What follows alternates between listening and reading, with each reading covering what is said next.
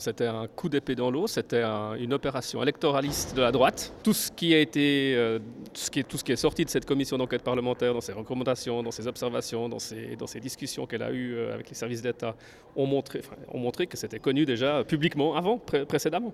Donc effectivement, c'est un coup dans l'eau et, l'UDC a bien beau jeu de dire que c'est tragique.